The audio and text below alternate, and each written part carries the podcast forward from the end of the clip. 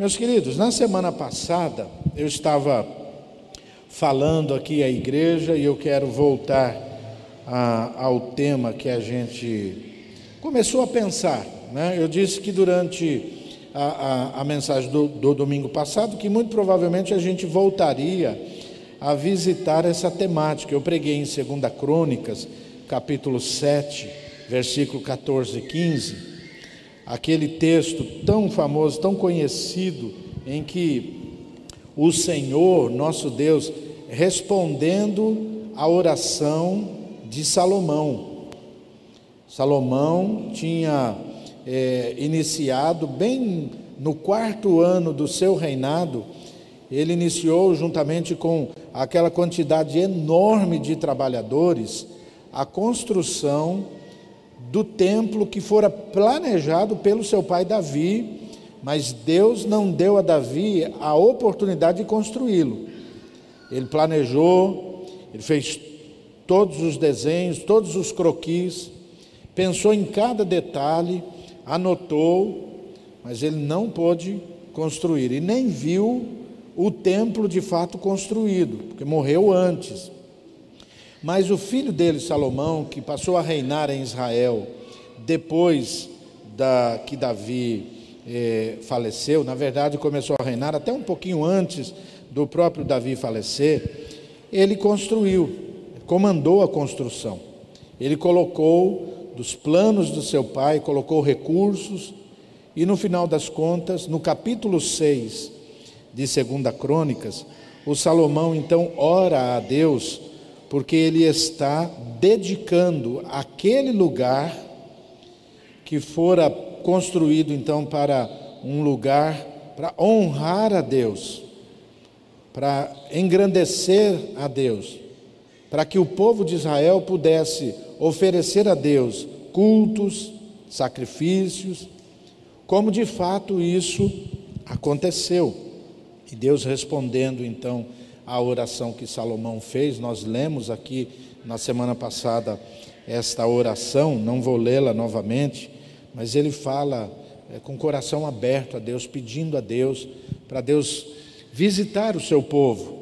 Na medida em que o seu povo tivesse vivendo alguma situação é, inesperada, alguma situação de luta, alguma tragédia, o, na oração ele fala até em epidemia e ele vai colocando uma série de coisas. Ele fala: Deus, ouve a oração do teu povo, será feita neste lugar.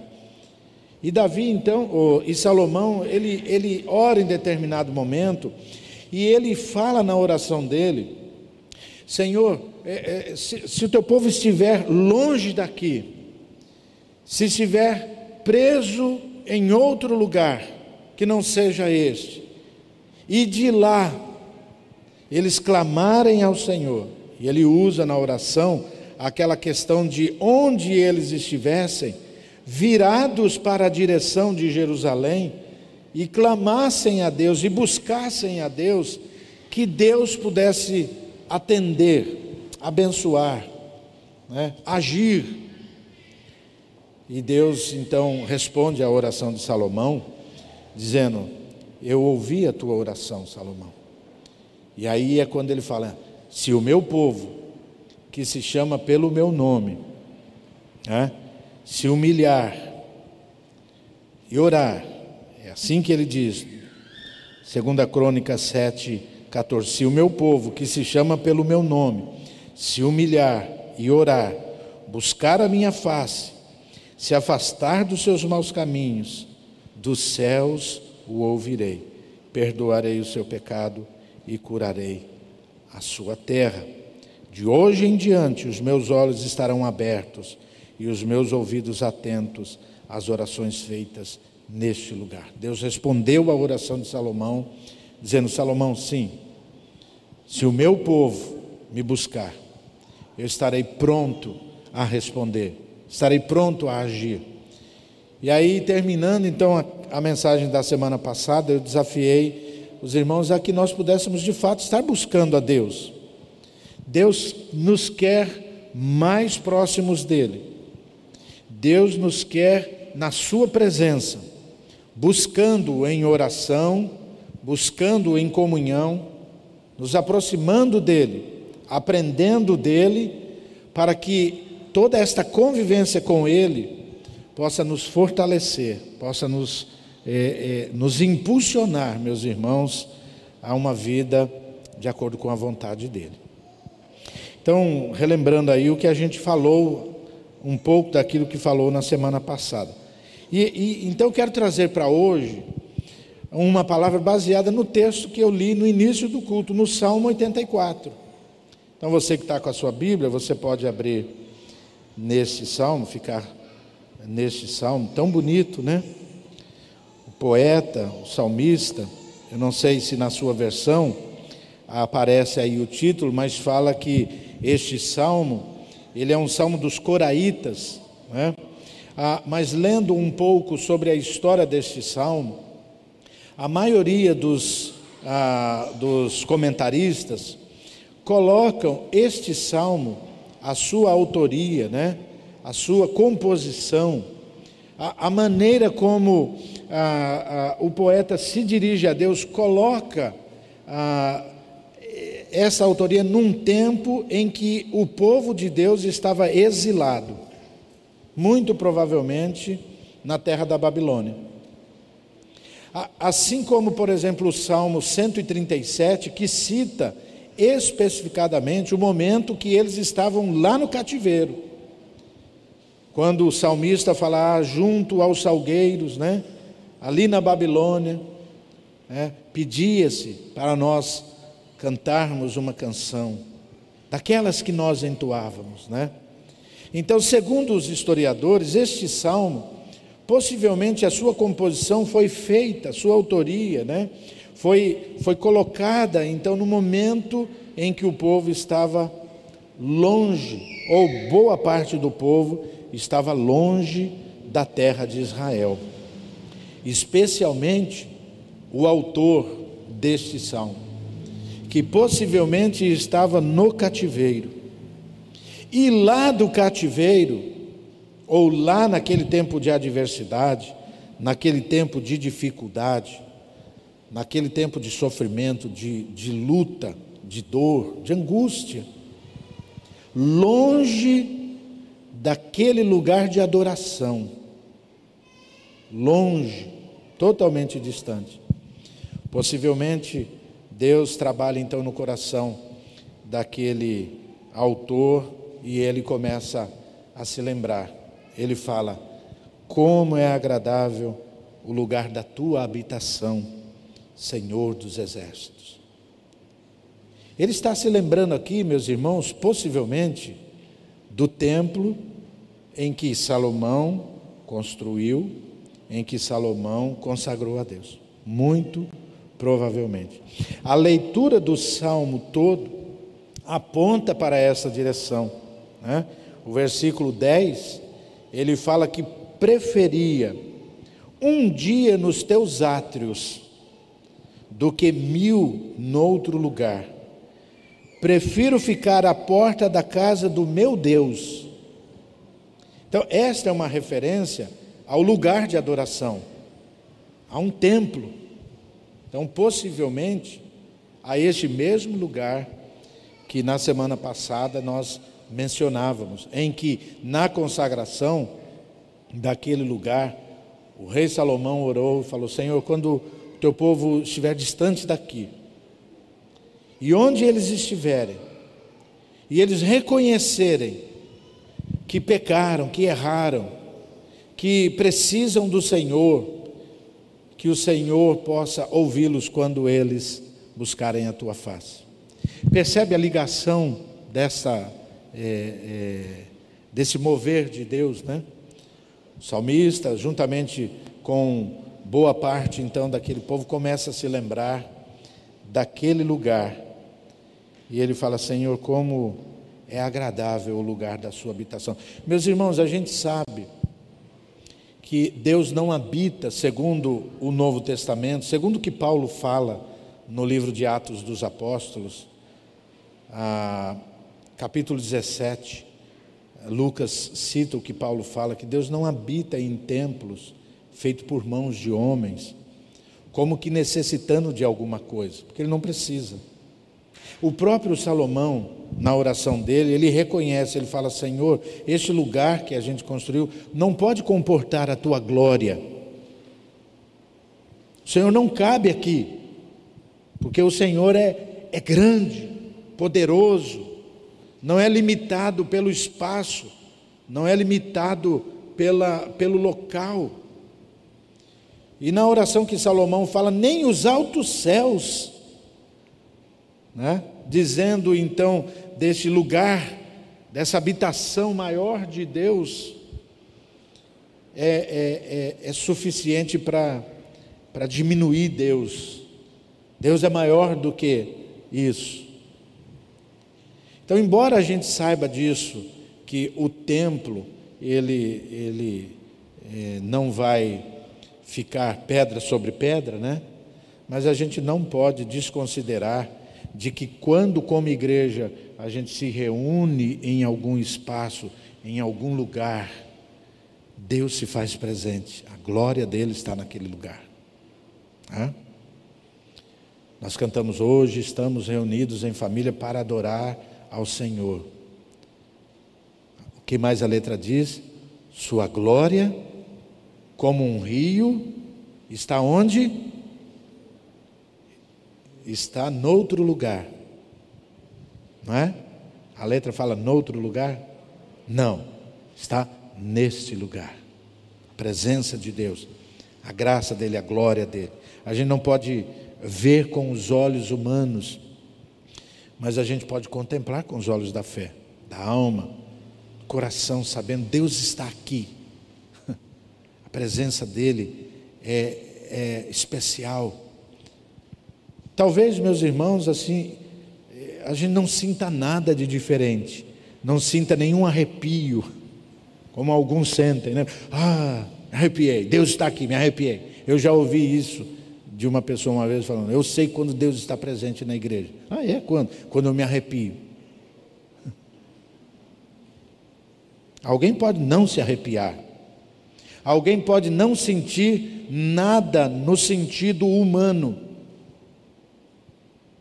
mas a fé deve nos conduzir a essa convicção de que Deus está presente. A palavra nos ensina isso.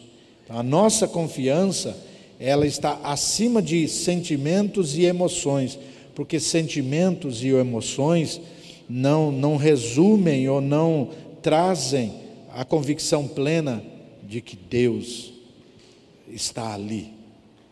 Mas a palavra dele ele mesmo diz, nos ensina isso. Então, embora a gente saiba que as paredes, os bancos, no nosso caso a poltrona, os utensílios, os instrumentos, tudo isso, não é nada. O que importa é Deus. Então, o povo de Deus precisa alimentar o coração em cima desta verdade, como é bom estar com Deus no meio do povo dele, no meio dos irmãos, entre os meus queridos, né, aos quais Deus comprou com o seu sangue, os quais Deus salvou, aos quais Deus está trabalhando. Por isso é importante nós não, não deixarmos de congregar, como nos diz a palavra de Deus. Importante. Importante nós estarmos juntos, porque o lugar onde esta presença ela é, é significativa, trazem alegria para a alma, mexem com o ser. Né? O salmista ele está dizendo: Ah, Senhor, eu não posso estar lá, eu não posso estar lá. Eu queria estar lá, o meu coração, a minha carne queria estar lá. E aí ele se lembra, vem na cabeça dele a, a, a visão ou aquela lembrança dos passarinhos fazendo morada na casa de Deus, e ele fala: até o pardal encontrou um lar a andorinha ninho para si junto aos teus altares, ou na NVI fala perto do teu altar. Ele se lembra. É, é, os passarinhos. E, e ele fala: Senhor, que privilégio. Às vezes ele, ele tem na visão dele assim a frente do templo, ou as laterais do templo, eu não sei. O que estava à frente, as árvores, e aquelas andorinhas e aqueles pardais voando e parando em determinado local onde eles puderam construir seu lar, a sua casa, o lugar da habitação deles. Né? Aqui a gente não consegue ver, mas, por exemplo, lá em São Paulo, nós, a nossa a igreja que eu pastoreava, a igreja da Conquista, nós alugávamos um salão. E no começo, quando nós entramos naquele salão, a gente não, não tinha recurso para isso, então nós ficamos um bom tempo com o, o, o salão, que era uma antiga fábrica, totalmente sem forro, sem forração nenhuma, era aquela estrutura metálica só. As telhas e aquelas estruturas metálicas e aí no alto assim tinha alguns vitrôs emperrados e os passarinhos entravam lá dentro e eles se aninhavam no meio daquela estrutura metálica. Por vezes, por vezes, caiu coisa desagradável perto da gente, para não dizer, às vezes, na nossa roupa. Por vezes. Até que chegou o momento que a gente conseguiu forrar. E aí esse problema acabou. Mas os passarinhos entravam lá. Eu acho que é a mesma visão que o salmista está destacando aqui. Ele se lembra, fala: Deus, junto aos teus altares, talvez naqueles lugares mais altos assim, os passarinhos vinham e conseguiam pousar ali. E talvez pela a, a, sua pequenez, né? a sua estrutura ali, eles conseguiam entrar em algumas gretas e ali fazer os seus ninhos. Agora olha que coisa interessante. O salmista, ele usa parece duas figuras que não se combinam aqui. Ele fala de ninho e de altar. Parece que são duas coisas totalmente assim, longe uma das outras, não é? Porque o ninho, como é que o ninho é formado? Material, um material simples, né? Restos de, é, de galhos, pequenos, é, não sei nem como é que, que chama aquilo lá, pe, é, pequenos filamentos, sei lá o nome daquilo lá, mas uns galhozinhos bem fininhos, secos, sem graça, né? Cheio de, de poeira. E, e os passarinhos iam pegando um por um e ia colocando. Isso aí, negócio simples. Negócio sem muita beleza. Mas junto aonde? O altar de Deus. E se você lembrar, o altar do templo que o Salomão fez era algo extraordinário com ouro, uma riqueza de detalhes, né? uma riqueza de, de, de objetos, é, com tecidos. O altar não era só formado por uma peça, mas o altar compreendia, obviamente, uma parte maior do templo. Aliás, aquele lugar do altar, que mais tarde né, é mostrado a nós, que somente é, algumas pessoas podiam entrar em determinadas épocas só, que é o tal do Santo dos Santos, o lugar onde ficava assim a, a, a significação máxima da presença de Deus, da glória de Deus, daquilo que era perceptível pela fé àquele povo. E o salmista está dizendo, falou: Senhor, olha que coisa maravilhosa. Junto a este lugar extraordinário, o lugar da tua glória, o lugar da caracterização maior do teu poder. Aqueles pássaros puderam fazer as suas casas, os seus ninhos. E ele lembra daquilo, ele fala: Ah, Senhor, que privilégio, que privilégio, né? Senhor, a minha alma se sente assim, desejosa. Ah, se eu pudesse. É como se o salmista falasse: Ah, Senhor, se eu pudesse. Sairia daqui agora voando, como um deles, e chegaria e pousaria neste lugar extraordinário da tua presença, da tua glória, da tua majestade, te adorar, te engrandecer, te glorificar. Meus irmãos, nesse tempo que a gente está vivendo, olha só que incoerência, se a gente pensar bem. Muitos crentes têm deixado este privilégio para lá. Preferem estar em outro lugar ou fazer outra coisa, ou se envolver com outras coisas, a estar na presença de Deus, junto com a igreja, junto com os irmãos. Ainda que não tenha tantos, mas nós precisamos lutar contra este, é, sabe, esta situação que nenhum de nós queríamos e talvez nenhum de nós esperávamos. Mas muitos têm, em função desta situação que está se vivendo, né? do distanciamento, de não poder estar junto, do não poder por causa disso, não poder por causa daquilo, ao invés de alimentar a alma, o coração, o espírito com as coisas de Deus, com a adoração a Deus, com a palavra de Deus, estão abrindo mão disso, e o salmista está dizendo: Senhor, que privilégio daqueles pássaros junto aos teus altares. Eu não posso estar aí, mas eu gostaria de estar. Ah, Senhor. Nós precisamos, meus irmãos, por isso falei, vamos orar por isso. Vamos pedir a Deus por isso.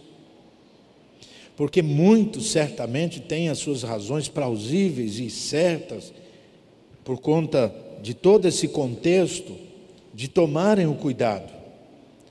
E eu não estou falando desses que teoricamente podem e têm argumento para tal, mas eu estou falando de muitos do nosso meio, muitos e em muitas igrejas que têm deixado de lado, que não têm alimentado no coração, que na verdade não quer mais nada com o negócio de igreja, não quer mais nada com o negócio de estar é, é, sabe, diante de Deus tem acontecido isso, e a gente não pode se contentar com isso.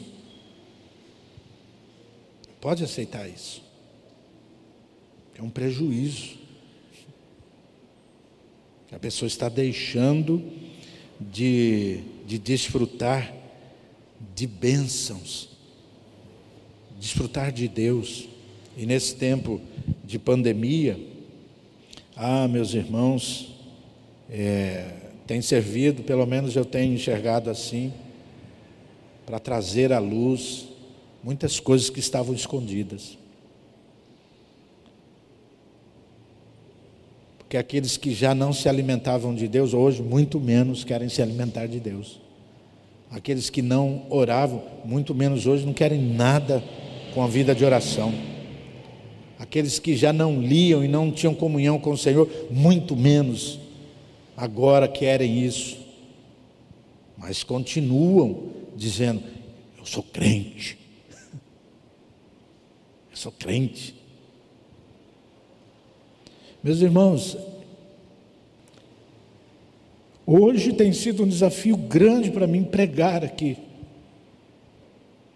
Tem muitas coisas ao longo do tempo começam a mexer com a gente, a mostrar coisas que na verdade a gente não sente prazer em, em perceber e nem eh, ter aquilo diante da gente, mas somos humanos, sentimos, né? E eu estou falando isso porque essa mensagem também cabe totalmente e ela é para mim. E a gente não pode, a gente não pode. Nós precisamos mais de Deus. A igreja precisa se voltar mais para Deus. As famílias precisam se voltar mais para Deus. As famílias precisam internamente dentro dos seus lares se alimentar de Deus. Eh, estar firmando o seu lar, a sua casa, o seu ninho no altar de Deus. Nós não podemos estar lá como nós queríamos, aos domingos, porque a gente não pode. Tá, mas aqui nós vamos fazer deste lugar o nosso ninho no altar de Deus. Vamos nos alimentar, vamos experimentar de Deus, vamos é, nos fortalecer no Senhor. Porque quando estas coisas passarem, a, a fé vai estar ali pulsando, né? 100%. A vivência vai ser ainda mais gostosa.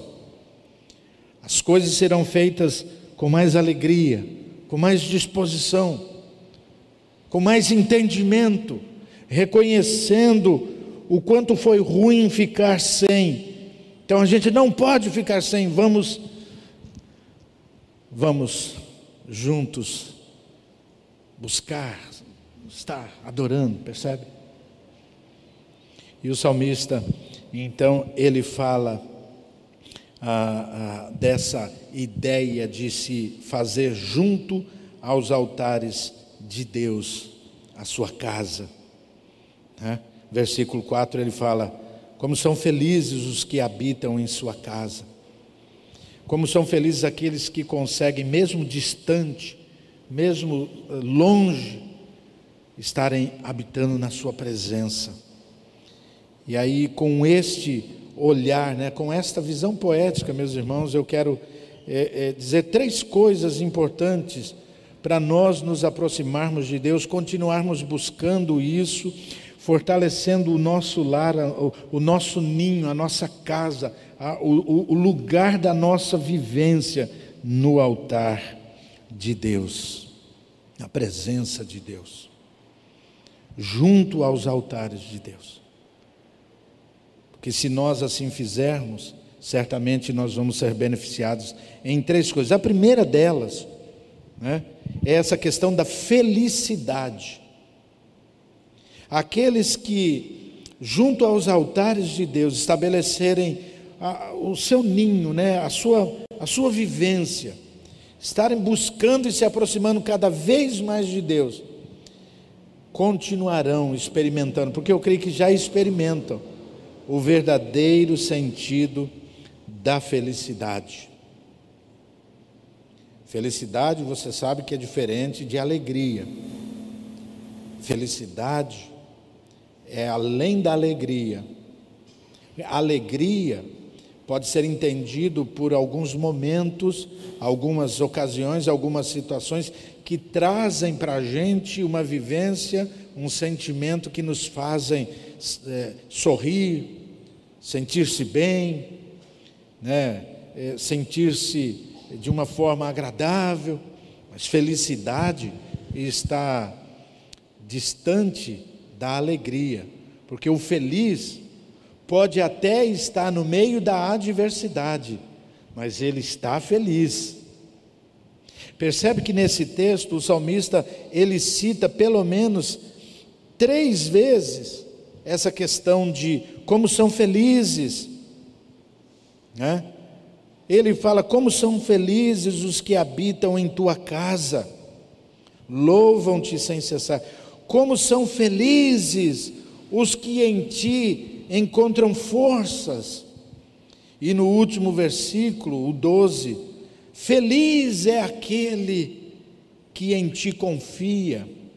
Meus irmãos, estar na presença de Deus ou buscarmos cada vez mais a Deus, vai nos fazer usufruir desta verdadeira felicidade. E isso me fez lembrar de um outro salmo conhecido da maioria dos irmãos, obviamente, que abre esse livro poético, o Salmo 1, fala como é feliz, na linguagem da, da NVI, usa esta, é, esta tradução, como é feliz. Em outras versões fala bem-aventurado. Na verdade é a mesma coisa, mas a NVI tra, traduz o bem-aventurado como como é feliz aquele que não anda segundo o conselho dos ímpios, não imita a conduta dos pecadores, nem se assenta na roda dos zombadores, ao contrário, sua satisfação está na lei do Senhor, nessa lei medita dia e noite. Agora veja o que o salmista diz: este feliz, este é bem-aventurado, este ou esta pessoa que está assim, ávida pela presença de Deus, está se lançando à presença de Deus, está buscando isso, está fazendo o lugar da sua casa, lugar da sua vivência, o altar de Deus. Ele diz: esta pessoa será como árvore plantada à beira de águas correntes, dá fruto no tempo certo e as suas folhas não murcham tudo o que faz prospera. Olha que bênção. Que bênção experimentar isso, o verdadeiro sentido da felicidade. A presença de Deus aqui, ilustrada pela satisfação na lei do Senhor, e nesta lei aplica o seu coração e a sua vida, dia e noite. Faz disso sua vivência e isso é tão bacana, tão bonito, que essa pessoa é, é, ela é abençoada. E aí aconteça o que acontecer.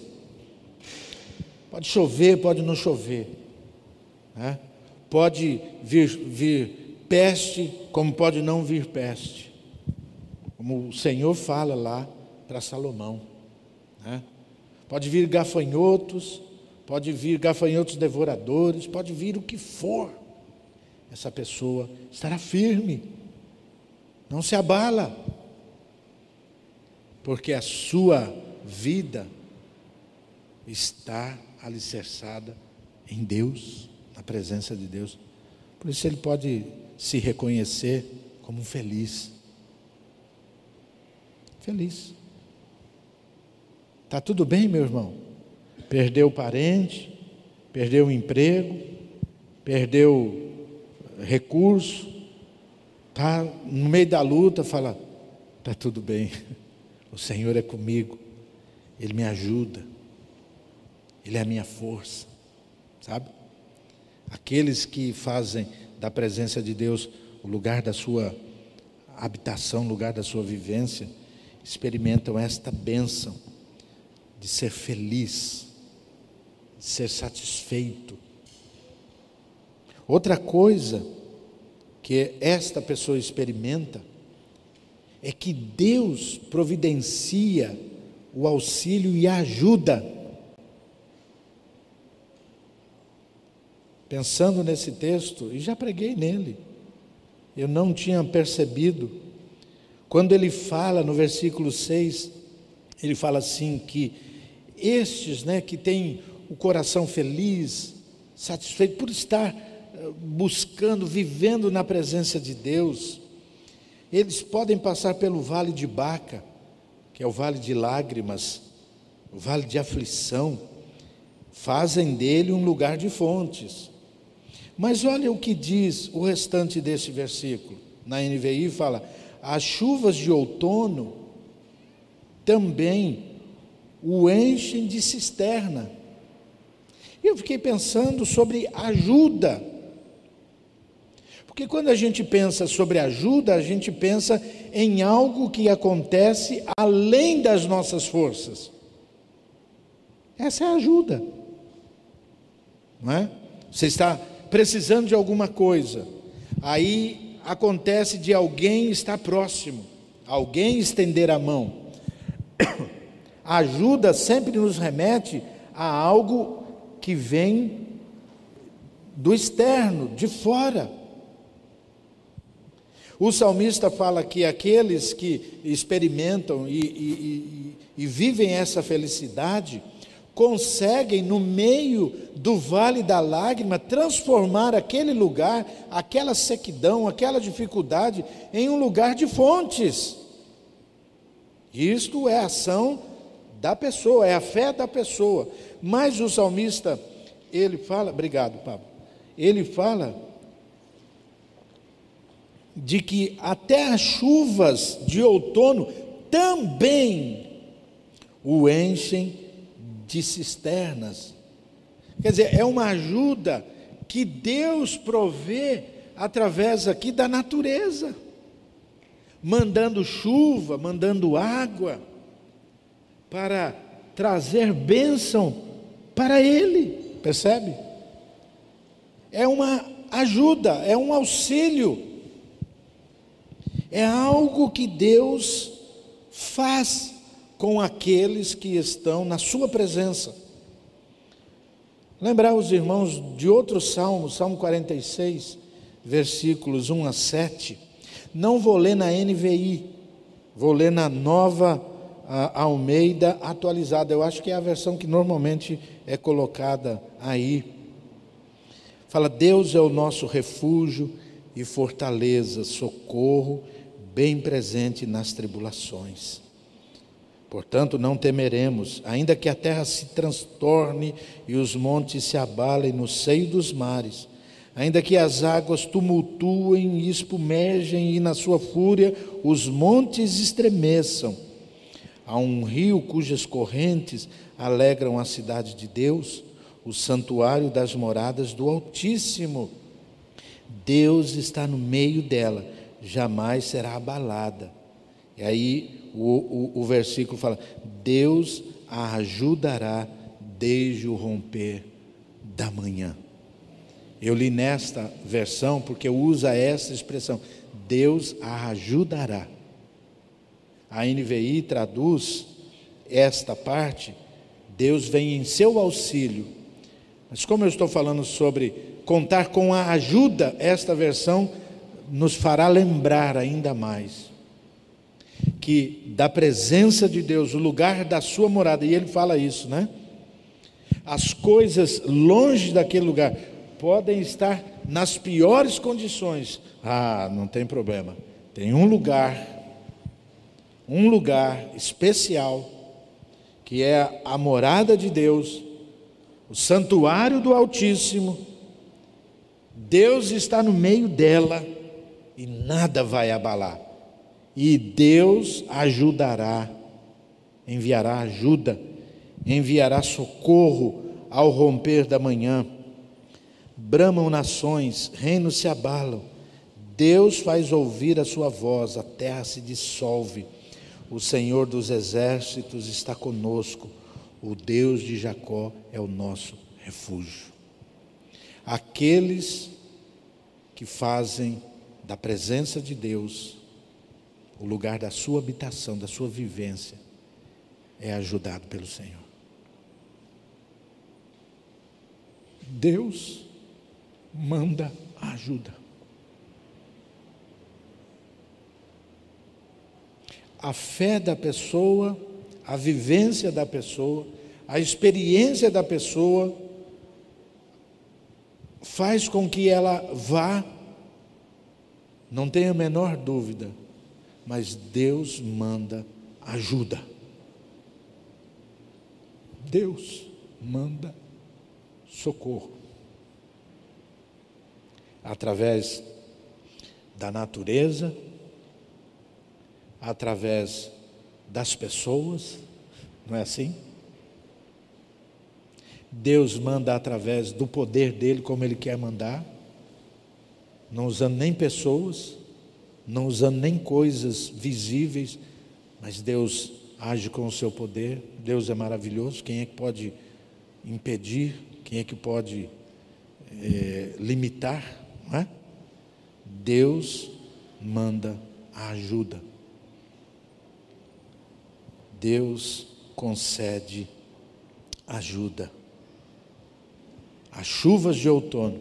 O, o, o, o salmista fala: olha, passando pela o vale da lágrima, aquele que é, é, tem na presença de Deus e faz da sua vida a presença de Deus, e faz da presença de Deus o todo na sua vida, ele consegue, se no meio da adversidade, no meio do vale do sufoco, no meio do vale da lágrima, ele consegue sobreviver. Deus é com ele. Mas ele fala: até as cisternas são enchidas pelas chuvas do outono. Deus manda ajuda. Deus providencia. Deus é maravilhoso. Essa é outra bênção. E a última coisa é a questão que está no versículo 11. Se você está com a sua Bíblia, veja o que o salmista fala. Né? Ele, depois de falar que preferia estar na casa de Deus, ele diz assim: O Senhor Deus é sol e escudo. O Senhor concede favor e honra. O Senhor concede favor e honra. Aquele, aquela que faz da presença de Deus o melhor lugar para se viver, recebe a honra de Deus. Deus honra. Deus honra porque Ele e nas mãos dele está todo o poder, toda a honra. Davi, o pai de Salomão, numa oração também, ele diz assim, 1 Crônicas 29, 10 a 12, fala: Davi louvou ao Senhor na presença de toda a assembleia, dizendo: Bendito sejas, ó Senhor, Deus de Israel, nosso Pai, de eternidade a eternidade.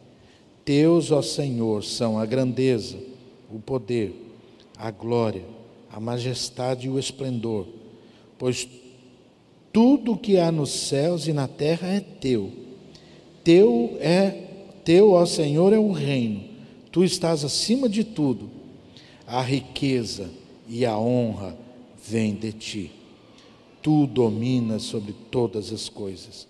Nas tuas mãos estão a força e o poder para exaltar e dar força a todos. Deus é o Deus que tem nas suas mãos a honra. Deus honra aqueles que fazem dele, da sua presença, aqueles que fazem da sua glória aqueles que buscam a Ele com integridade de coração, Deus honra. Deus faz com que aquela pessoa receba a honra. Deus sustenta. Deus fala, olha, não é isso que Jesus fala, aquele que me honrar diante dos homens, eu também o honrarei diante do Pai. Esse dar honras Sabe, não é jogar confete. Não, não é colocar essa pessoa num lugar de exaltação. Não é essa honra, como algumas igrejas, alguns pastores costumam ensinar. Não, é? não Deus vai honrar. Especialmente quando fala em, em recurso. Dá isso aí, você vai ver, Deus vai te honrar, vai te dar isso. Você dá um Fusquinha, Deus vai te honrar, vai te dar uma BMW. Besteira, isso não é honra que o salmista está falando. O que Deus faz com seus filhos, dar a honra, Deus dá o valor. Deus, sabe? O que é que Deus fez com Jó? No final das contas, o que é que Deus fez com Jó? Deus honrou. O Jó perdeu tudo na sua vida, ou em momento da sua vida. Não é assim que o livro descreve para a gente? Da noite para o dia, perde riqueza, perde filhos, perde um monte de coisas, sua saúde vai no bagaço. Seus amigos olham para ele e falam: coitado, o que você fez para merecer isso? A mulher de Jó fala: Jó, amaldiçoa a Deus e morre, miserável. Miserável é por minha conta, né? miserável é por minha conta. Mas a mulher falou: amaldiçoa a Deus e morre. Mas o texto diz que em nenhum momento Jó foi diante de Deus para dizer coisas desagradáveis aos olhos ou aos ouvidos de Deus. Diante das pessoas, Jó manteve-se fiel, íntegro. Alguns pensam assim: não, Jó é um exemplo de paciência. Não, meus irmãos. Jó não, embora tenha sido paciente, não, mas em determinado momento ele perdeu a paciência, sim. Em determinado momento ele vira para Deus e fala: Deus, por que, que o Senhor deixou eu nascer? O Jó é um exemplo muito maior de integridade, de fidelidade a Deus. Mesmo em momentos em que ele abriu o coração diante de Deus, mostrando o seu lado humano, a sua incompreensão com um monte de coisa, ele não ofendeu a Deus, ele honrou a Deus. E no final das contas, Deus o honrou. Falou: Ó, eu vou te honrar. Deu a ele muito mais do que ele tinha. Deu a ele o, que ele perdeu, muito mais. Deus multiplicou os seus filhos, perdeu dez, depois ganhou mais dez, multiplicou não, né? deu, deu mais dez, virou vinte. Não, pastor, na verdade Jó tinha dez, não, Jó no final da vida tinha vinte, vinte filhos. Os dez que Deus deu para ele, depois da, do tempo de aflição, e os dez que tinham morrido, porque eu já falei que mesmo filho morto continua sendo filho. Né? Ninguém que perdeu um filho fala, ah, meu ex-filho, não, fala, meu filho, minha filha. Mesmo não estando presente, meu filho, minha filha. Então ele não teve só dez, ele teve vinte, porque Deus o honrou. Isso é honra de Deus. Tá certo que Deus deu a ele muito mais bens do que ele tinha, mas o que eu quero dizer aqui é que essa honra é esta maneira de Deus olhar e, e saber tratar os seus filhos e dar a Ele a honra que é devida. Meus irmãos, lembremos-nos que o melhor lugar onde a gente deve estar é perto do Senhor perto do Senhor. Você que está em casa agora, está me ouvindo, me vendo, ainda que você, por alguma razão, não possa vir, o melhor lugar para você estar é perto de Deus, junto com a sua família. Então, você, pai, junte a sua família, fala: é, já é tempo da gente romper com estas coisas que a gente está fazendo que desagrada a Deus e vamos, vamos buscar a Ele, vamos nos lançar na presença dEle, vamos orar, vamos clamar, vamos nos humilhar diante dEle, vamos honrar o nome dEle, vamos nos refugiar nele. Muitas vezes a família está experimentando um momento complicado Muitas vezes a pessoa está experimentando um momento difícil. Ah, Deus, o que, que eu faço? Volte-se para Deus, para o Senhor. Se o meu povo, que se chama pelo meu nome, se humilhar, se voltar, para mim, eu vou saber tratar, eu vou saber agir. Eu vou cuidar, eu vou sarar, eu vou perdoar, eu vou renovar, eu vou fazer com que aquele lugar seja de fato um lugar de alegria, de prazer, de contentamento. Que o Senhor nos abençoe, que o Senhor nos ajude.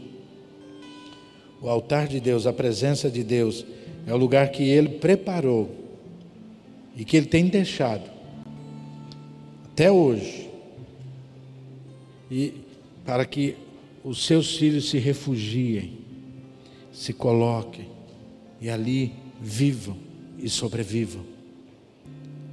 É no altar dele, é na presença dele, que nós possamos, então, como filhos de Deus, como aqueles pardais e os passarinhos citados aqui pelo salmista, fazer da presença de Deus o lugar da nossa moradia, da nossa habitação. Amém? Vamos cantar esse louvor que o grupo vai nos conduzir aqui.